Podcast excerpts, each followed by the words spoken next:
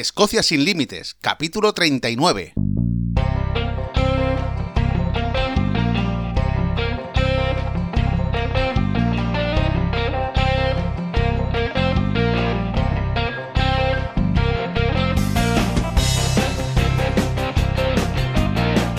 Hola, bienvenidos otro viernes más a Escocia sin Límites, el podcast para los amantes de Escocia, donde hablamos sobre historia, lugares de interés, rutas y muchísimas cosas más para todos aquellos interesados en conocer, en venir a Escocia y también para todos aquellos que ya vinieron y están deseando volver, porque Escocia es así, Escocia te atrapa.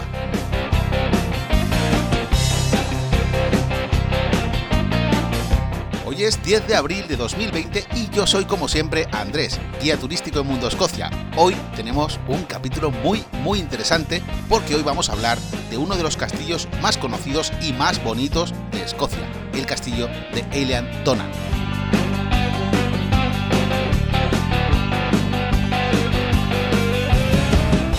Ser un castillo demasiado grande, sí que es verdad que es el más fotografiado de Escocia y también uno de los más visitados, porque tened en cuenta que este castillo está en la parte noroeste de Escocia, está muy cerca de lo que es la isla de Skye, con lo cual si vamos por carretera prácticamente tenemos que pasar por enfrente del castillo, y además es que es muy recomendable, yo os digo, si venís a Escocia no podéis perderos el castillo de Donan, y vamos ya con la historia de este lugar. ¿Por qué Eilean Donan Castle es uno de los lugares más visitados de Escocia? ¿Por qué ha servido como lugar de rodaje en tantas y tantas películas? ¿Por qué he visto clientes emocionarse y llorar mientras cruzan el puente de piedra que separa la isla de la orilla del lago? Pues bien, porque este castillo es todo un símbolo de la Escocia romántica, es un símbolo de las tierras altas y es un lugar con una belleza única.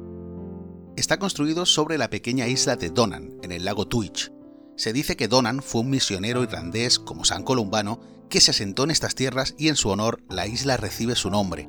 De esta manera, esta fortificación se conoce con el nombre de el castillo de la isla de Donan, Eilean, que en gaélico escocés significa isla, Donan Castle. Mucho tiempo antes de su construcción, este lugar sirvió como asentamiento de los pictos. Desde sus fuertes en zonas costeras, estos guerreros implacables se defendían de los ataques de los vikingos. No será hasta el año 1220 en el siglo XIII cuando Alejandro II de Escocia dé la orden de construir un bastión fortificado en este mismo lugar.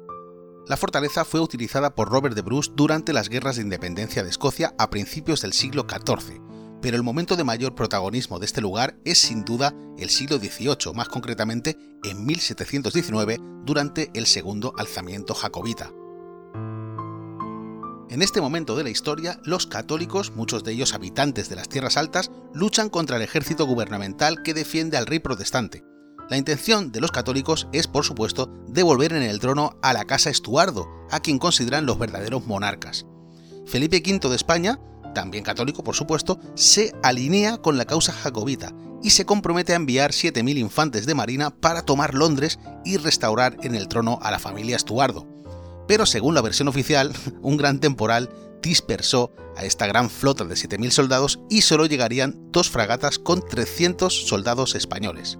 Lamentablemente, España los dejaría a su suerte y nunca enviaría al resto de soldados, pero estos 300, estos 300 españoles del regimiento Galicia, desembarcan en las Islas Hébridas exteriores, más concretamente en la isla de Luis, y acompañados de 1.200 Highlanders se van a adentrar en Escocia para combatir al ejército protestante.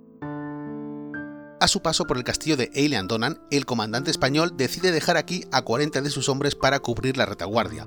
Y es que el lago Twitch conecta con el lago Isles, que a su vez conecta con el Océano Atlántico. Esto significa que el ejército gubernamental tenía aquí una vía de acceso marítimo a través de este lago.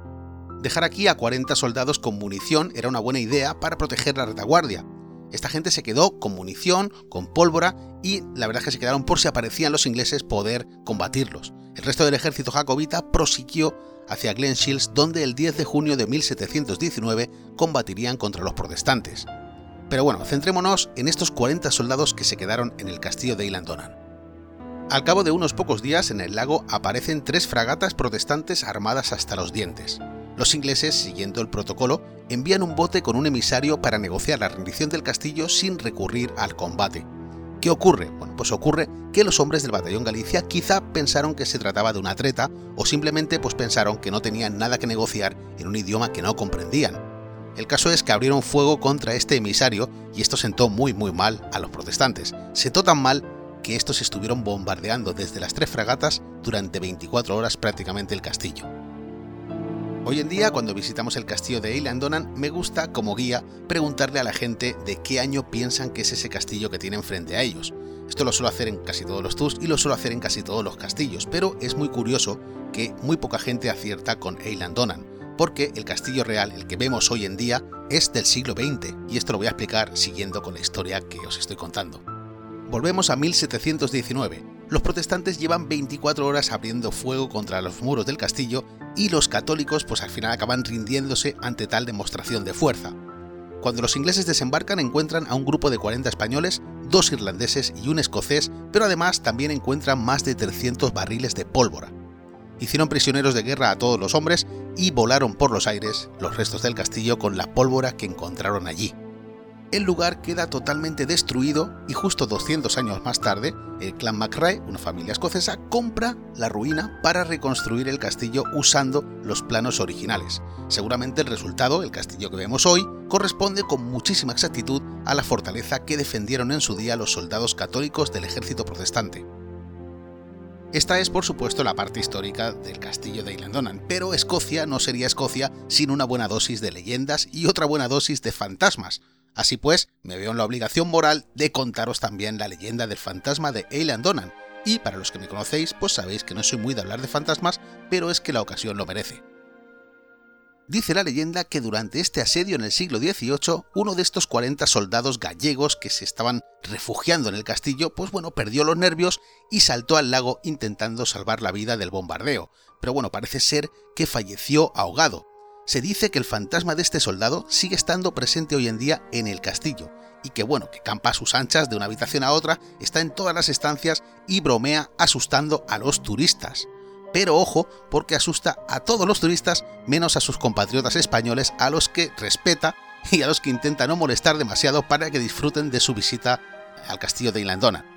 No ocurre lo mismo con los empleados. Los empleados de mantenimiento aseguran haberse acostumbrado ya a los ruidos y a las bromas de este fantasma gracioso español. Esto merecía la pena comentarlo porque no es una historia que cuenten los guías, sino que son los propios empleados los que mantienen viva esta leyenda. Como esta, pues hay otras muchas leyendas porque, como digo, los escoceses son muy de leyendas y de fantasmas, entonces, por ejemplo, la de Shamus la comentaremos en otro capítulo dedicado exclusivamente a leyendas, porque si no, nos desviamos del tema principal que es el castillo de Eilean Donan.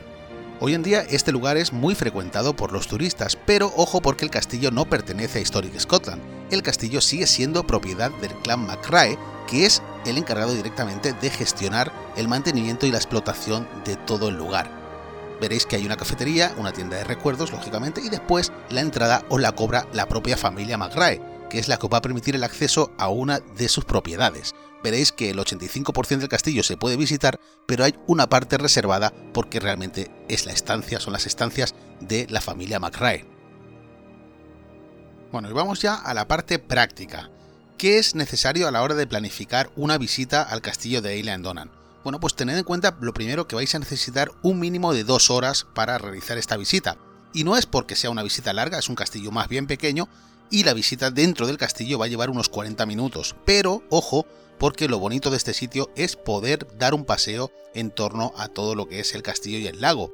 Os va a llevar más tiempo casi estar paseando por fuera, echando unas fotos, disfrutando del sitio, que lo que es la propia visita al castillo o incluso la propia espera para entrar, porque es un sitio bastante pequeño en el cual no están permitidas ni siquiera las mochilas. Os van a obligar a que dejéis todo vuestro equipaje en el coche, en el autobús, donde sea, porque ni siquiera los guías podemos entrar. Os van a dar una audioguía en el idioma, en este caso en español, pero en cualquier idioma, para que vosotros mismos podáis visitar las estancias sin la necesidad de tener un guía. ¿Por qué hacen esto? Pues porque el espacio es muy reducido. Entonces, la verdad es que se comprende, por ejemplo, en este castillo, que a los guías nos dejen fuera, pero vais a poder disfrutar de una visita en torno a 40 minutos, más o menos. Y ya para acabar, me gustaría destacar una de las tantas películas que se han grabado en el castillo de Alien Donan. En este caso suena Who Wants to Live Forever de Queen, que se utilizó en la banda sonora de la película Los Inmortales, Highlander en versión original, y bueno, esto es de la década de los 80. Christopher Lambert, Sean Connery son los actores y la película muestra el castillo durante un par de minutos y bueno, más tarde pues también aparecería este castillo en otra película llamada La Trampa. Eh, en La Trampa es la residencia habitual del personaje principal interpretado también por Sean Connery. La verdad es que es un castillo que ha salido en muchas más películas, no os preocupéis porque tengo pensado también un capítulo más adelante, la verdad es que siempre tengo miles de capítulos hablando de cine, en este caso hablaremos de cine con un experto, ya no quiero adelantar nada, pero ya lo veréis, y hablaremos también de todas estas películas que se han ido grabando no solo en Elian Donan, sino también en diferentes localizaciones de Escocia. Y bueno, con esto yo creo que vamos a terminar por hoy y solamente me queda deciros que muchísimas gracias por estar ahí un capítulo más, que tenéis toda la información disponible, incluso todos los capítulos del podcast disponible en escociasinlimites.com y que si queréis más información para visitar Escocia, pues no dudéis en entrar en mundoescocia.com. Muchísimas gracias de nuevo, que paséis un buen viernes y un buen fin de semana.